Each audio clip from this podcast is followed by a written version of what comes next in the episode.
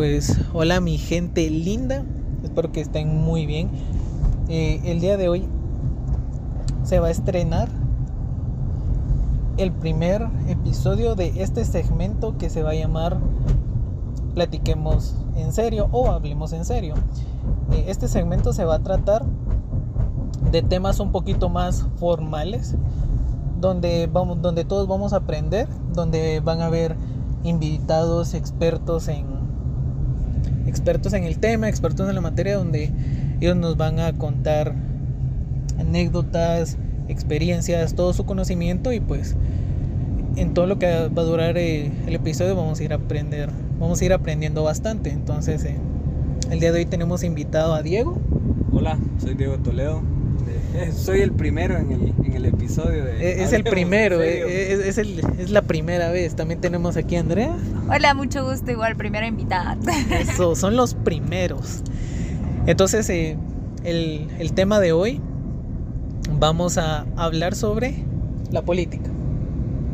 Sí, hablemos de, de política. Ah, hoy vamos a hablar de, de, política, Para no ser tan densos, para claro, vamos a eh, vamos a tratar de que sea un poquito diferente, como que no sea muy muy cuadrado, por decirlo así, salir de la... en serio, pero con, con, una buena dinámica. Claro, entonces eh, aquí te dejo porque digamos eh, Aquí sos, vos sos el experto. Yo la verdad no, no, no estoy muy... ser el experto. Pero digamos, eh, conoces bastante, o sea, de lo, de, del tiempo que hemos platicado, eso me cuenta que tenés como un amplio conocimiento acerca de, de todo esto, el mundo, si, se lo puede decir así, de la política, de todo este ambiente. Entonces, créeme que el día de hoy voy a aprender un bastante y, y nada, no sé qué, ¿Con qué te gustaría empezar? A ver, yo, yo creo que es importante. Bueno, no soy, no soy experto en el tema, me gusta mucho, me apasiona mucho la historia, la política de, de Guatemala de, y en el mundo en general me gusta, me gusta entender qué fue lo que pasó y por qué estamos, este mundo, por qué está como está. Pero yo, yo empezaría con, con preguntas, porque, o sea, y esto es también para la audiencia, para que se cuestionen. Cositas sencillas que no entendemos, pero que, que están ahí, que, debemos saber en alguna medida como responsabilidad ciudadana y que esto no nos lo enseñan en la escuela, ni en el colegio, ni en la universidad. Bueno, en la universidad en alguna medida sí. Sí, muy poco. Eh, y es muy poco, ajá. Entonces yo empezaría con una pregunta y me gustaría saber, Coca, estás en, o sea, en la libertad de decir no lo sé, ajá. pero me gustaría saber si vos conoces cómo se eligen eh, las corporaciones municipales, por ejemplo. ¿Cuál es el método? ¿Por qué a veces entran unos de un partido y otros de otro partido? Y me gustaría si tenés alguna noción. Bueno, o sea, siendo muy sincero, no, para nada. O sea, no, no te quiero hablar para ni inventar nada. No, no, no, para nada. Sinceramente no. Ok. No, no. Genial. No, no pasa nada. Eso es común. O sea, no, debería, no deberíamos normalizarlo, el, el no saber, pero es común en Guatemala porque en Guatemala no existe una cultura eh, política. Claro. Eh, solo algunas personas que tienen como ciertos privilegios, llamémoslo así, a la educación, a, cierta información, eh, logran obtener eso, que es un privilegio aquí en Guatemala y no debería serlo. Pero, por ejemplo, respondiendo a esa pregunta es, las corporaciones municipales, al igual que los diputados del Estado Nacional y, los distritales, em, se eligen por medio de la, de la ley de Hunt, el sistema Hunt, que es por minorías. Es muy difícil explicarlo sin graficarlo. O sea, a mí me cuesta mucho si no tengo un pizarrón enfrente porque creo que de forma gráfica se entiende mejor. Pero esta es la, la, la primer cuestionante que dejamos aquí a la audiencia para que lo busquen, para que vean un videito en YouTube. Ahí está súper sencillo, hay miles de videos vayan y busquen el sistema de Hunt. Hunt se escribe H-O-N-T. Y se sacan la duda. Esto es por minorías y esto lo que permite es, teóricamente, que los partidos con menos votos puedan tener representación, en este caso en las corporaciones municipales o en el Congreso. Entonces, este sí es importante que lo sepan para que, para que más adelante entiendan también por qué existe una primera casilla, una segunda casilla, una tercera casilla en las diputaciones, todo esto. Pero vamos a ver, otra pregunta, que ya la, ya la dije yo ahorita, pero a ver si puso atención Coca. cómo se eligen los diputados. A ver, ¿cuántos listados hay en Guatemala y por qué? Ah, muy Sinceramente, denso. no. Yo, espérate, mi ratoncito se quedó así como que, uy, quieto. Los ojos. No, sinceramente no, no, sí, sí, no, para nada. A ver, Andrea. No sé cuántos listados, pero igual forma es por sistema de Hunt. Eh, imagino que son distitra- distrital, nacional. Y no sé si existe otro o solo esos dos. Excelente, sí, está súper bien la respuesta. Es el listado nacional y el listado distrital. Ajá. Y tenemos también eh, la elección de los diputados al Parlacén. Y eso también es, es importante conocerlo. Pero los listados distritales y nacionales en Guatemala, el distrital se divide en los 22 departamentos que hay. Cada departamento es un distrito. Y en la capital existe el, el distrito metropolitano, que es eh, un distrito más, que entonces serían 23 distritos. Dentro de esos distritos, la representación, o sea, porque aquí hay tres diputados y Huehuetenango tiene nueve diputados? Y eso se debe a que tiene una representación cada 60 mil habitantes. Ajá. Entonces en Guatemala, en, la- en Zacatepeques, por ejemplo, hay más de 180 mil habitantes. Tenemos la representación de tres diputados. 6 por 3, 18, 180 mil habitantes. Ajá. En Huehuetenango, que hay más habitantes, creo que llegan hasta 11 eh, diputados electos. Por eso es tan jugoso ese Ah, departamento para las personas que son sucias, porque ahí entra mucha gente. Y entonces tenés Claro. más oportunidades de quedar en Huehue que en Zacatepeques. que Claro, tres, claro. El- y eso es el, el distrito, esos son los distritales. Y el listado nacional se elige por, por papeleta, o sea, nosotros vamos a buscar la representación. Si no mal recuerdo, son 25 diputados, pero espero no estar equivocado. Que van a. que nosotros tenemos que elegir directamente. Ese listado es único en Guatemala, todos votamos por el mismo listado y ponemos a 25. Entonces, esos listados nacionales, por lo regular, los partidos convencionales venden esas casillas. O sea, ah, dame dos milloncitos de quetzales y, Y- vas en la segunda casilla, en la tercera Claro, casilla. claro. Y más si sos el, el- el partido que ya casi queda como Valdizón cuando dijo yo, a mí me toca quedar, ¿va? Ah. Entonces vendía esas casillas de alguna manera o se las daba a personas con mucha influencia o las personas que le lavaban el dinero, qué sé yo. Pero ese es una es, es jugoso eso en, en los partidos políticos. Esa, eso fíjate, no me lo sabía, que digamos según el número de habitantes de cada departamento es el, el número de, De representación. Eso, eso, eso sí no me lo sabía, fíjate. Correcto. Y hasta, si no estoy mal, hasta el 2016, ahí estoy parafraseando, no me recuerdo la verdad. Se dejó un estimado de 160 diputados, ya solo, solo pueden haber 160 diputados en el Congreso, ya por ley ya no pueden haber más, se, tendría que reformar la ley electoral y de partidos políticos, pero ya teóricamente solo a 160 podemos llegar. A ver, si, si tuvieran que elegir mañana, me gustaría que respondieran cuántas papeletas les dan en la, en la a la hora de votar, en la primera vuelta. Porque recuerden, si- casi siempre hay dos vueltas. Ajá. Pero cuántas papeletas les dan y cuáles son, a ver si se acuerdan o, o a ver si saben.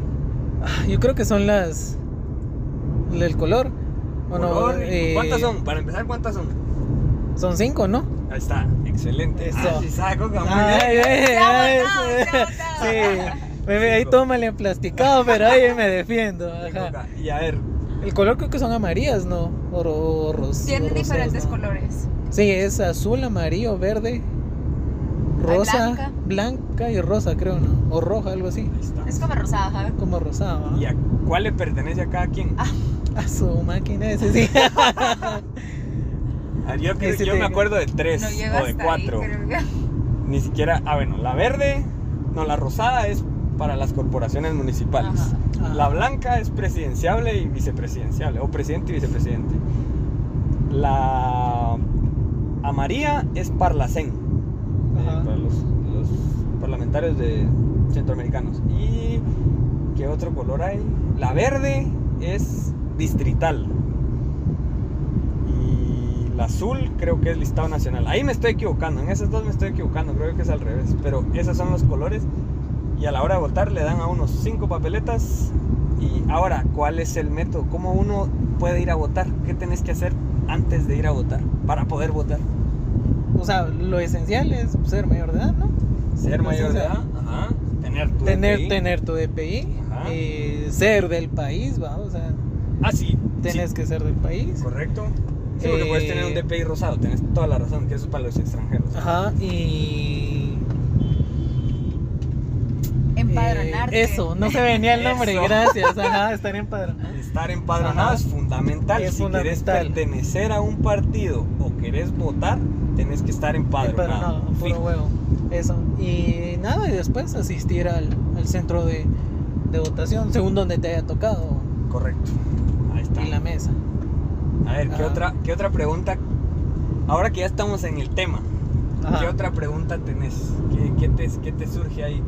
Hablemos, ahorita estamos hablando de elemental, o sea, muy Claro. a la parte partidista, política y, y viendo todo eso que sucede en, en las elecciones, pero hay temas políticos de, de historia, hay temas políticos eh, económicos, no sé, Algo, bueno, algo que me llama mucho la atención es, eh, digamos, todo lo que le invierten los partidos. O sea, a la hora del financiamiento. financiamiento. Eso es lo que yo, es lo que me da como mucha curiosidad. O sea, ¿dónde es que consiguen el financiamiento? Si es de ellos o, o cómo está el, la movida. A ver, yo voy a, voy a, porque ahí no me he metido mucho a la parte financiera de los partidos, no conozco mucho, pero lo, lo que conozco es que las aportaciones vienen de parte de los afiliados. Ajá. Si sos afiliado y das una cuota de manera mensual o trimestral o anual, ese aporte es el, la parte económica, las finanzas del partido. Esto estoy hablando en la teoría. Ajá.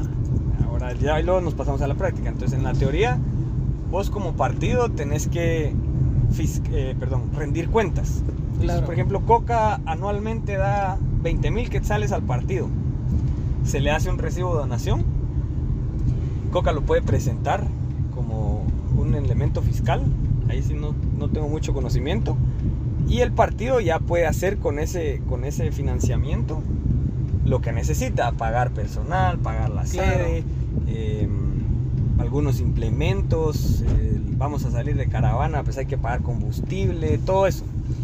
Y también está el financiamiento de entidades, por ejemplo en el extranjero. Si viene de parte del extranjero el financiamiento, lo tenés y lo debes usar únicamente para formación política. Para Pero talleres. digamos, si, si te viene financiamiento del extranjero, de cierta manera lo tenés que reportar a algún lado. Todo eso entra como, como ah, o sea, lo tienes que reportar porque si no sería, sería ilícito. Estarías Ajá. usando un dinero que puede venir de, de manos limpias, O de pero si no lo presentas, estás cayendo en una... lavado, tal vez. puede ser lavado, correcto, pues de alguna manera puede ser lavado. Ajá. Entonces hay que reportarlo, pero el dinero del extranjero se utiliza única y exclusivamente para formación política. Entonces en, en- en algunos casos eh, se ha oído o se sabe de casos eh, eh, incluso judiciales donde utilizan aportes del extranjero y lo meten ahí que para las camisitas y para Cabal. y eso es ilegal, eso no se debe hacer. Para eso está el financiamiento propio del partido que Ajá. lo tienen que dar los afiliados y ahora nos pasamos a la parte esto es la parte teórica, la parte práctica en Guatemala es que los partidos en general, no voy a hablar de uno en específico, no reportan eso. Entonces creo que en tiempo de campaña tienen hasta 60 millones de quetzales. Es que eso cabal te iba a decir, porque eso, o sea, suponete, hay muchos partidos que pues, gastan millones, ¿no? O sea, no es como, no es como que tus 10 mil quetzales y ver qué sale, no, o sea, son cantidades muy grandes, ¿no? Entonces, Vamos a tomar un ejemplo de un partido que ya desapareció, para que no, Para que no, para que no haya discordia. que no haya salseo. el partido eh, líder de Manuel Valdizón, que ya fue juzgado y, en Estados Unidos también. Entonces, ese partido, por ejemplo, vemos que el, el candidato a presidente viajaba en un helicóptero que era uno de los mejores helicópteros de Guatemala, creo que era para seis personas. Y solo el alquiler de ese, de ese, de ese helicóptero diario es, es carísimo. sin contar que cuando se bajaba al- del helicóptero tenía cuatro o cinco Suburbans y una Audi a, a su disposición, Guardias. blindada, guardias con armas largas, eh, la comitiva que lo acompañaba, eh, lo, que, lo que comían, todo eso en tiempo de campaña se debe reportar. Entonces, ¿qué hacían estos partidos? Solo no lo reportaban. Porque, ¿cómo el Tribunal Supremo Electoral va a saber que te fuiste en helicóptero a Petén? Tiene que haber una denuncia sobre eso. Y en ese caso, con Manuel Valdizón, pues hubieron varias denuncias, pero está cooptado el sistema de justicia, entonces se las logró escabuir. Pero en, en- en otros casos, donde el narcotráfico es el que le da financiamiento a los, a los partidos políticos, como, bueno, ese partido aún está vigente, pero, pero es, es cierto, Mario Estrada de, la, de UCN, que está en Estados Unidos por narcotráfico. Entonces uno dice, su, su partido y su estructura partidaria era financiada Sí, por- por, el mismo narcotráfico. Entonces, eh, lo, que, lo que logras ahí es confabular a una, a una serie de, de personas afines a eso, que de- digamos dentro de una democracia no debería existir. O sea, Claro, aquí en la democracia hay espacio para el que piensa con la derecha, para el que piensa con la izquierda, para el que piensa de cabeza, para la, incluso el anarquista. Pero no hay espacio, o no debería haber espacio para las personas que se dedican a delinquir, a saquear el Estado, a, Claro. a distribuir droga, todo eso. Entonces, esa es la, parte práctica de los partidos políticos en Guatemala. Hay muy pocos partidos que se logran financiar de manera real y yo creo que ahí está el, cambio de, Guatemala. Partidos que se logren financiar bien. Pero bueno, yo creo que estamos de acuerdo en que digamos, sí hay una gran diferencia a un partido que, que está afiliado a ciertas identidades de, que se dedican a delinquir. O sea, que, que sabes de que tenés un, un presupuesto, por decirlo de una manera, ilimitado. Sí, casi. A, a, digamos, un partido que sí lo hace todo legal y todo serio. Creo que sí hay una, una gran diferencia. Es, es abismal la, la- Digamos, el. Te voy a poner un ejemplo. Ay, tiempo. Andrea viene en un curso. Está oyendo. Ah, ya terminó. Ah, eh, por eso venía callada. Sí, Pero te voy a poner un ejemplo de eso. Por ejemplo, tenemos que llevar a cabo una asamblea como partido. Esa asamblea necesita pues que venga gente. Tienes que pagarse algún cierto transporte para que venga gente de los municipios a la cabecera o a algún municipio nos traslademos todos, qué sé yo.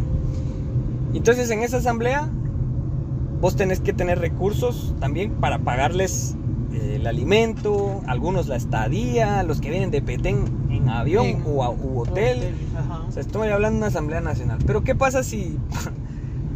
Te estoy hablando que nos puede costar hasta 35 mil quetzales siendo austeros, o sea, Sí, o más, ajá. un poquito más, un poquito menos. Pero me aparece a mí aquí un narcotraficante y me dice, ah, no te preocupes, yo aquí te pongo 10 mil dólares. Con 10 mil dólares vos levantaste una asamblea. Claro. Eh, y a él no le costó nada. No, Porque que ¿qué son 10 mil dólares para alguien que tiene millones? Pues Claro. y millones del mal. Entonces, hay, un, hay una diferencia abismal. Vos vas a ver asambleas donde hay muchísima gente que son financiadas y- directamente por el narcotráfico. Y esto también ha sucedido en incluso manifestaciones. Recordemos el, el Jueves Negro, eh, cuando Sí. Ríos Montt quería quedar de, de- de presidente, ¿va? Que se quería incluir entre los presidenciables y lo logró de una manera, creo yo, sucia, que tenía 5 mil, 8 mil personas en la plaza, todas pagadas por entes oscuros, entes oscuros de antaño, Sí, de que vienen desde hace. de 50 años atrás, 70 años atrás, entonces ahí puedes, puedes dimensionar la capacidad que existe de un partido limpio, que es pequeño, Sí, a un partido sucio que se puede hacer grande en cuestión de, de un año. Yo quiero agregar también que te puedes dar cuenta cuando el financiamiento es lícito o es ilícito en el tipo de campañas que tiran. En la nueva ley electoral de partidos políticos ponen un techo límite en donde puedes gastar, que si sos municipalidad creo que son como eh, 20 mil, no me recuerdo ahorita bien de las cantidades, pero ponen como un límite. Y el problema que está dando es que... mm, eh, ves un montón de vallas, de anuncios, de Sí. mupis Y casi en la mayoría de los partidos que uno llega a conocer son los ilícitos porque ellos sí tienen acceso a poder poner estas vallas y esto y el otro. Por lo que decía, por ejemplo, Diego del narco. Porque un afiliado no te va a pagar una valla un mes o tres meses que dura la, la campaña, ¿verdad? Entonces son un montón de detalles que ahí puedes identificar también esto de las eh, famosísimas caravanas que hacen también en carro o a pie o todo sí. para... Esos son pagadas también, le tenés que dar alimento a tus personas, les tenés que dar los banderines, las playeras, las gorras y realmente que tu afiliado aporte unos 20 mil quetzales por cada caminata es imposible, o sea, a menos que tengamos a alguien perteneciente del CACIF, pero no apoya todos estos lícitos, ¿va? Claro. Entonces ahí también puedes ir identificando qué partido sí tiene y no tiene un financista lícito, que sean sus afiliados, que mira, ni porque seas el más millonario, no creo que dones más de dos mil quetzales mensuales a un partido político, o sea, O, o me imagino, digamos, que, digamos, para, eh, no sé, se me ocurre, digamos, para no darse color, ¿va? De que están siendo financiados por, por gente y que se dedica al mal o al oscuro, por decirlo así. Me imagino que, no sé si ha pasado de que a veces crean empresas falsas, por decirlo así. Claro, claro. Mira, Me yo te puedo poner un ejemplo de una empresa que justamente lo que hacía era conseguir favores políticos a futuro y era la de Byron Lima, estando él en la cárcel. Byron Lima fue el personaje que fue juzgado por el asesinato de Juan Gerardi. Eh, bajo las naguas ahí de, un montón de personas, el señor se hizo el amo de las cárceles y él tenía una maquila dentro de las cárceles. Y esa maquila lo que le hacía era las camisetas al Partido Patriota. Entonces, cuando quedó el Partido Patriota, ¿qué esperas? Que ese, que ese zar de, las cárceles sea, sea más amo y señor y tenga a disposición el gobierno. Entonces, ah, que vamos a tener que subir la tarifa de, de, de las llamadas dentro de la cárcel. Y él podía decir, no, aquí no. O en este caso se, se peleó con López Bonilla, pero él tenía cierto mando dentro de la cárcel que no debería ser así. Era una cárcel, valga la redundancia, para presos, ¿verdad? Ajá. O sea, que están Privados privados, de de, su libertad y que deben pagar esa condena y básicamente tenías a alguien más libre que un guatemalteco guatemalteco, fuera de claro. la cárcel. Entonces era Volvió un una empresa o monopolio, lo volvió Sí, ahí adentro. básicamente, con la, con la ayuda del Estado. Porque primero comenzó como partido, después ya era Claro. presidente. aquí viene una cuestión, ¿será que esa maquila paga impuestos o es doblemente libre Y de recibir dinero? ah, recordemos que las maquilas Claro. en Guatemala tienen una ley específica Ajá. donde están incluidas, que no son maquilas, la Pepsi, Mahler, eh, la cervecería centroamericana creo que también está ahí, o sea, todas las Gama, que están incluidas Como maquila. como maquilas para no pagar impuestos. Sí, y no son sí maquilas. Ajá. Entonces es probable que haya estado en ese régimen o que incluso ni hubiera estado inscrita, pues que no creo, por, por temas de, de compras. Gobierno, y ajá, todo eso. todo eso tendría que haber estado inscrita. Ajá. Ahorita que Andrea menciona algo, eh, yo les quiero preguntar. Eh, ¿Es cierto que hace unos años pusieron como cierto límite de para gastar recursos eh, Sí. los partidos? O sea, Sí. le pusieron cierto límite. O sea, Sí. ¿ustedes creen que sí funcionó? No. O Al contrario, yo creo que ahí, o sea, la- los partidos responsables buscan de alguna manera tener todos sus libros en, en orden. Y los partidos irresponsables, te voy a poner un ejemplo de algo que sucedió con las reformas y es que no podías pautar en, en las redes sociales. Vos no podías decir, ah, voy a publicitar este mi video en campaña porque me fue bien, va. Ajá. No podías, era un, eso es un delito. O sea, eso ya está eh, tipificado en la ley. Y Arzú, este cuate que se tiró, Roberto Arzú, Yamatei también. eh, Yamatei también, pautaron. Entonces, decís, o sea, esto es, la ley les valió un guango, ¿ah? Y perdieron los que sí buscan apegarse a la ley. Entonces, ¿qué pasa? Limitaste a los que les cuesta un chingo llegar al, al conocimiento de la gente mucho más de lo que antes estaban limitados. Entonces, Claro, sí, fue como. Le diste una prioridad al que siempre está en la contienda. Entonces, ese techo de 60, 60 millones, no, no, no me equivoco. 60 pero millones. Son 60 millones, si no estoy mal. Eh, ese techo presupuestario, es los, los partidos, o sea, Yamatei en- en su tiempo de campaña, lo superó por completo y ahí teníamos a, a su director de campaña dando una conferencia en Cancún, ahorita no recuerdo el nombre, contando abiertamente todo lo que habían hecho para evadir la fiscalización del TSE. Entonces te das cuenta que a pesar de todo eso, no importa lo que les pongas de límite, sino yo creo más en, en lo que, o sea, tenés que ser, tenés que castigarlo bien. Ajá. Y si el castigo son 2.000 quetzales de multa, Que son, sí, mejor vámonos, pasémonos las trancas. ¿va? cabal. Eso dijo Yamate incluso y el de la campaña. Es que si a mí me ponen multas, me sale más barata pagar la multa que un permiso.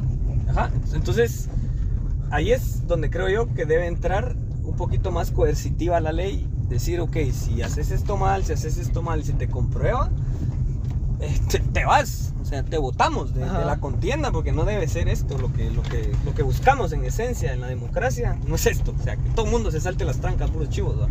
Ahora, ahora yo les pregunto, ahorita, si digamos a los dos, le- los dos quiero que me respondan. Si hoy les dijeran vamos a reformar esa ley, vamos a reestructurarla otra vez, vamos a penalizar cómo se usa, ¿cómo vos lo, cómo vos lo reestructurarías? Primero, lo primerito que haría, y es el tema que yo tengo entre ceja y ceja, y es lo que, lo que me cuesta a mí, es el financiamiento. Y te voy a decir por qué. Si yo quiero financiar a un partido, yo casi que tengo que ir a la, a la oficina central a firmar un recibo. Por un quetzal. Por un quetzal, o por mil quetzales, o por 20 mil quetzales. Y no puedo hacer una, un, un cambio, de, digamos, de mi cuenta a la cuenta del banco, hacer un- una transferencia electrónica. No puedo hacerlo, porque es ilegal. Y yo creo que ahí es donde están cometiendo el error, porque efectivo todos tienen. Y vos te inventás Sí. un DPI, y vino Juan Pérez, y vino Coca, y vino Diego, y ya. Y teóricamente dieron en total 100 mil quetzales, pero ya lavaste, eso- ya, ya lavaste ese dinero con esos recibos. Entonces, si vos lo metes al banco y del banco puedes hacer transferencias, tenés un control extra, que es la superintendencia de bancos. O sea, si vos estás lavando dinero en los bancos, te va a caer la CIF. Sí, uh, Entonces, yo creo que ese es un elemento fundamental que hoy lo estamos viviendo. O sea, ho- hoy yo lo vivo en el partido en el que estoy y, y me cuesta mucho conseguir ese financiamiento aquí en el departamento porque es engorroso el proceso. La gente quiere aportar, pero ay, yo no tengo tiempo para ir a la zona 1. ¿Qué?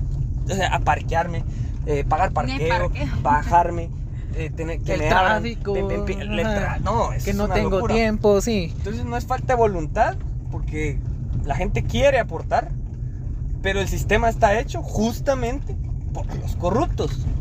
Entonces, Claro. a lo que les beneficia a ellos. Ese sería el primer elemento. Tengo varios. ¿verdad? Yo Creo también que le tengo agregaría. varios, Si pero- tuvieras chance de que te digan, hoy en la tarde hay una reunión para reestructurarlo todo y usted va a hacer la... Hablemos, por ejemplo, del financiamiento, que es el tema que estamos tocando, porque yo, por ejemplo, reduciría la cantidad de partidos políticos. No dejaría que existan más de 5 o 7.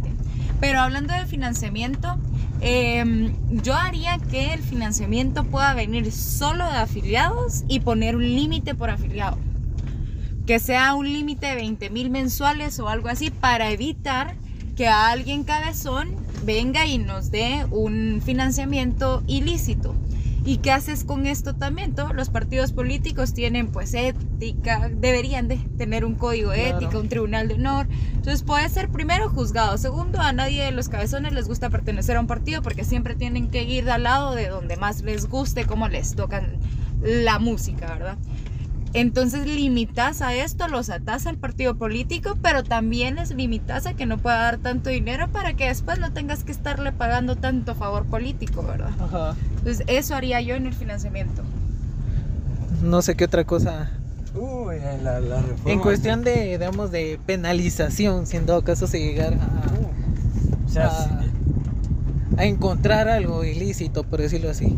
La cancelación de los partidos a mí De una me vez, parece, fuera. me parece Sí. interesante porque, o sea, si vos estás en un partido, digamos, pertenecemos a un partido político o pongámoslo en plan de fútbol, estamos en un equipo y a es, o sea, el derecho penal es personalísimo, pero si viene, somos 11 en la cancha y aquel viene y jugó con, con tacos con, con púas, ponétele, y lo expulsan a él, yo creo que debería de ser a todo el equipo.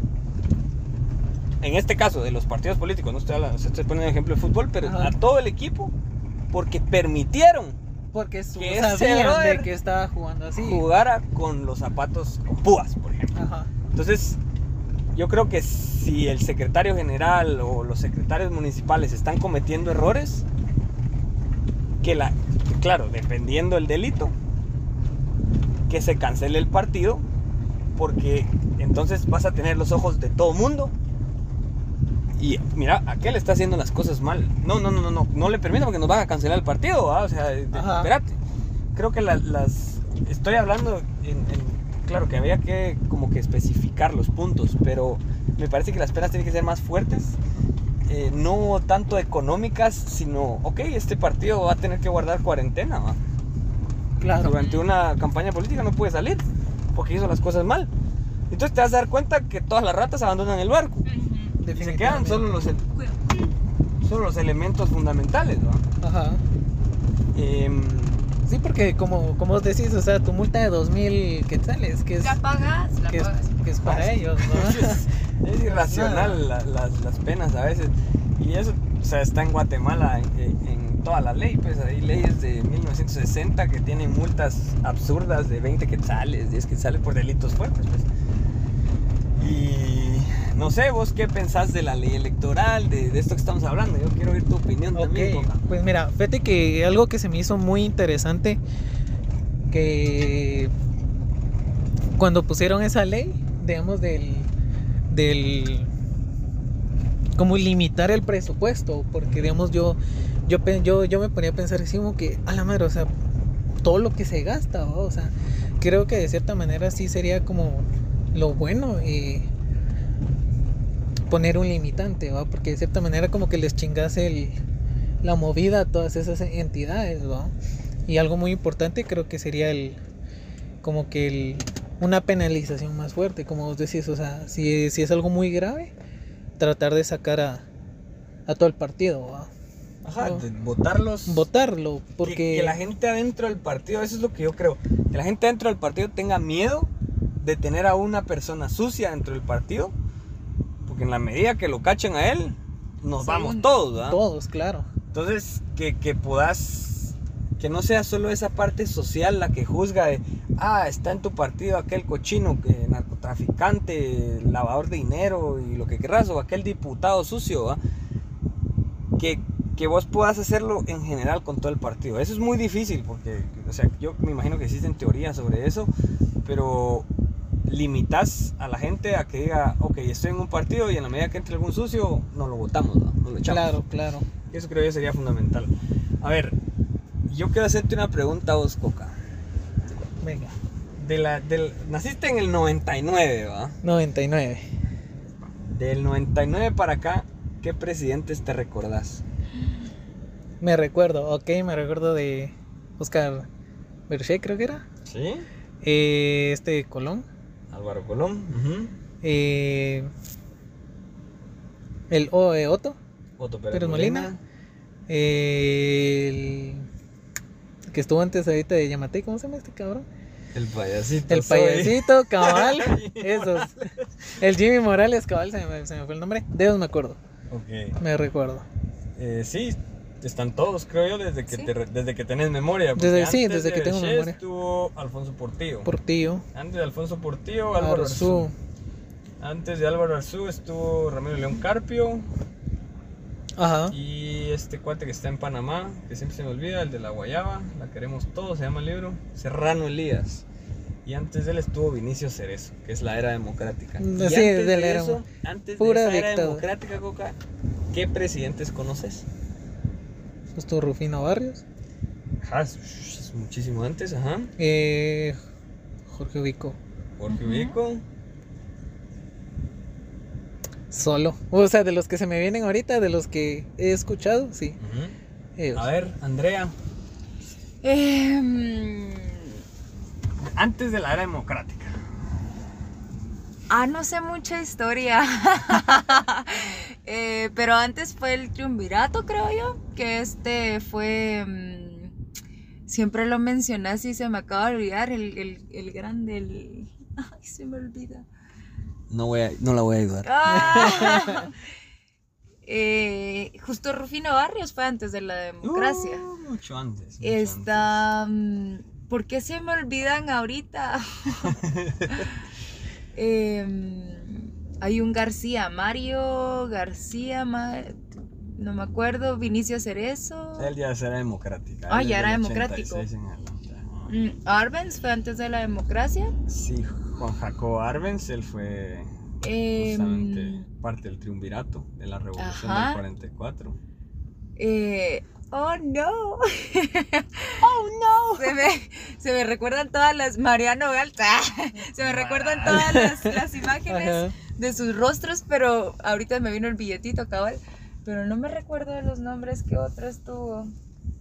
A ver, de la época antes de la democracia, así, digamos, los más cercanos, está Shell Bauer, Mm, está Ríos Montt, está Méndez Montenegro, está Castillo Armas, que fue el que le dio el golpe de estado a Juan, Sí. Eh, Juan Jacobo Arbenz. Ah, está Arbenz, está antes de Arbenz, está Juan José Arevalo Bermejo, que para mí es uno de los mejores presidentes que ha tenido la República. Antes está Ponce Baides, que es el que se derroca en la revolución, que todos, todos creemos que fue Ubico el que se derrocó, sí es cierto, se votó, pero Ponce Baides era el sucesor, ¿va? o sea, era el siguiente dictadorcito. Entonces se le vota a Ponce Baides, está Ubico. Y, y antes de Ubico está, incluso está Justo Rufino Barrio, Rafael Carrera, Mariano Galvez, que son eras, hijo de madre, muchísimo tiempo atrás. Ahora, de todos estos presidentes, de los de la era democrática, de los de la era antes Ajá. de la era democrática, ¿cuál es el mejor presidente y el peor presidente para ustedes? Ok. Bueno, de, de lo que me han contado a mí, o sea, Claro. papás, abuelos, me- según para ellos, y se me hace muy interesante o que tuviera chance de poderlo conocer, sería Jorge Ubico. Jorge Ubico, ok. Porque muchos me cuentan que en su época como que había, como que no había tanta delincuencia, no había tanta como corrupción, o sea, tan dándolo tan, tan, que sea en color, ¿va? Ajá. Entonces como que sí era muy, est- muy estricto cuando estuvo él. O sea, Ok. como que sí había mucha disciplina, por decirlo así. O sea, sí era... Entonces, eh, para mí, creo que él fue uno de los mejores. Ok. Y el peor, tan chingo. creo que Jimmy, Jimmy Morales. Jimmy Morales. sido uno de los peores. Órale. Ajá. A ver, Andrea. Para mí el peor ha sido este Ríos Montt. Él generó muchísimas cosas en el país, mucha violencia, mucha muerte. Yo lo tomo todavía como genocidio, aunque lo hayan dicho que no, pero sí exterminó muchas eh, poblaciones, eh, trajo mucha pobreza también y en base a todo el suceso que pasó, creo que él abrió puertas a que después todos los presidentes supieran las técnicas y tácticas específicas para poder robar, para poder tener suficiente poder y dejó una vara alta que quieren llegar los malos. Entonces, para mí él ha sido el peor. El, el mejor para mí también era Ubico antes de saber toda su tarea, toda su gracia que tuvo al final, porque él empezó como muy buen presidente, pero falló al vender todas las bananeras y esto y el otro. Entonces, fue, uy, es una cosa de historia. Pero a Bermejo hasta ahora lo conozco, porque él está, pues su hijo, en parte del, del partido y creo que... mm, no sé si lo tengo como mejor. Me hubiera gustado que Ubico haya terminado como empezó. Si terminaba como empezó hubiera sido él, pero de momento creo que Arevalo es, es el mejor. De los que mejor ha hecho las cosas y que hizo muchas reformas para bien que actualmente todavía usamos. Entonces, eso es lo positivo, ¿verdad? Que, que hagan más reformas y, y bien, aunque igual todos tienen algo que criticar. Claro. Claro, yo los voy a contradecir porque para mí el peor presidente, y lo comparto con Andrea también, pero en- en primer lugar está Ubico, como peor presidente. Y como mejor presidente, ya lo había mencionado antes, Juan José Arevalo Bermejo. Ahora, ¿por qué pienso que Ubico fue uno de los, de los presidentes más, más malos y dañinos para, para Guatemala?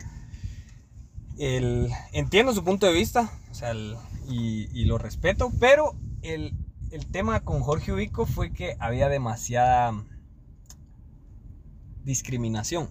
Mucha. Entonces, por ejemplo, la ley de la ¿Discriminación vagancia. en qué? Damos en, en qué Ah, sentido? para los pobres. Entonces, Ah. Por ejemplo, te voy a poner el ejemplo de la ley de la vagancia, que esta era una ley, si no mal recuerdo, eh, que venía de Alemania, Sí. que, que era tema nazi. Ah, el que no se podía ver a alguien si en la estabas calle. vagando en la calle, entonces vos, vos como guatemalteco, indígena, Ajá. o sea, si eras ladino, si eras blanco, No entrabas. no entrabas, pero vos como indígena tenías que prestar 150 horas a una finca gratis o trabajar para el Estado. Y finca extranjera, aparte, no era ni finca de dueños guatemaltecos, o sea. Pero el, el tema es que el, el haber impuesto esa ley, lo que ayudaba era a tus amigos, o sea, a tus amigos de la finca. Ajá. Ahí te van unos inditos, ¿va? Como decían antes. Sí, sí. Y, y te los de parte del gobierno, ¿va? Sí. Entonces, para mí eso generó una construcción de una riqueza en base a una explotación, que hoy la vivimos. Hoy hay personas que les llaman de abolengo, gente que viene de hace miles de años con dinero y todo ese rollo, pero que, que su dinero fue hecho en- por las manos de indígenas que no recibieron ni un salario digno. Eh, por un lado. Por otro lado, Jorge Ubico reprimía eh, a los pensadores. O sea, a la San Carlos él la tenía mal vista, Claro. porque era la gente que le criticaba. ¿Quiénes apoyaban en este caso a Jorge Ubico y por qué hasta la fecha se mantiene eso? Por eso me gustó mucho la perspectiva de ustedes dos, porque Jorge Ubico era el único que tenía la, el, el mando de comunicación a nivel nacional. Sí, O sea, él, él era el único que podía comunicar. Entonces, nuestras familias, mi abuela, Ajá. se iba el 3 de diciembre, que era el cumpleaños de Ubico, a darle la mano a Ubico al parque, porque ahí estaba Ubico esperando que pasara la gente haciéndole reverencia. Ubico fascinado por el nazismo. O sea, trajo personas nazis Claro. a desfilar a Guatemala. Entonces sí considero que fue una persona que le hizo mucho daño a Guatemala y que permitió que los militares, en el caso de, de- de- de los que creían en él y que lo derrocaron y todo, se volvieran a confabular más adelante en el 54 para derrocar a Arbenz. O sea, él, él era una... Porque claro, ¿quién, ¿quiénes eran los militares en ese tiempo? Eran los guardianes de las tierras de los ricachones. Claro. ¿Por qué? Porque los indígenas no tenían tierra y si de repente invadían, como les dicen, que no creo yo que es invasión, sino recuperar sus tierras en aquel tiempo, eh, ah, ahí te va el ejército O a matar a, G2. a- a matar a todos esos indios, como les decían antes. Entonces, él era racista y no, no voy a empatar yo en esa fórmula de, de Ubico, pero entiendo su punto de vista y por qué, porque también en mi casa eso se vivió. Mi abuela hablaba muy bien de Ubico y Ubico por aquí. En el tiempo Ajá. Ubico no habían delincuentes, en el tiempo Ubico podías dejar la puerta abierta, pero era para un solo sector. Entonces era beneficiado, de, digamos, en ese tiempo éramos 4 millones de habitantes, eran beneficiados un millón de habitantes. Sí, o porque menos. Como, como vos decís, eh, creo que no, digamos, eh, con, los que, con los que he platicado, esa ley de la vagancia dicen fue lo mejor. O sea, porque no mirabas a nadie en la calle y todo eso. Pero, Pero, ¿por qué no como vos decís, a ellos? ajá, y, y quiero, creo que también tiene que ver mucho la época, porque antes eh, la comunicación era como que muy limitada. No sabías qué pasaba en otros lados, Claro, y exacto. La, la cambio, gente no tenía conocimiento de qué de que pasaba. estaban explotando a, a personas en, en Alta Verapaz, en qué sé yo, en, en Escuintla. Sí, el que estatus social. matanzas y, y- y todo Lo que esto. pasó en, en Cobán, que mataron a tanta gente, eso se supo mucho tiempo después. Exacto, entonces, el, el- el- y justo entra la revolución a querer derrocar a este dictador, porque era un dictador, y la revolución viene a, a tomar y a darle derechos a la gente. Se crea el Código Laboral, con José Arevalo Bermejo en el 46, Ajá. crea el Código Laboral junto con, el- con su Congreso, y esto le da vida a los trabajadores. Ahí van los sindicatos, y los sindicatos hoy son una M, y es cierto, pero, pero es que antes hay que entender, o sea, cómo se enteraba un trabajador que tenía derechos. Armen un sindicato, que era un sindicato, un núcleo de conocimiento donde se juntaban y le decían a la gente, no te dejes, esto no te puede hacer el patrón, ya no te puede estar quitando tu maíz, te tiene que pagar esto, esta es la hora mínima, tienes que trabajar ocho horas. Y eso era lo que hacían en los grupos de, de- de los sindicatos. Ajá. Que luego se prostituyeron, es cierto, pero ¿quiénes los prostituyeron? Los mismos Los empresarios, empresarios. ¿verdad? Porque se empezaron a dar cuenta que ahí estaba el, el error. Entonces ah, le damos pistillo al de la cabeza y el de la cabeza nos chinga todo. Ajá. Y eso es cierto, eso sucedió. Pero no, le, digamos, la gente probó la libertad. Y luego se la arrebatan en el 54 con el golpe de Estado de, de- Castillo Armas. Y otra vez quedan en el limbo y es en el 63 que nacen las guerrillas. Por lo mismo, porque la gente ya había saboreado. Yo ya te había dado vos, Coca, probar qué era la libertad. Y te vengo, al día siguiente te vengo a decir, te chingas otra vez encerrate.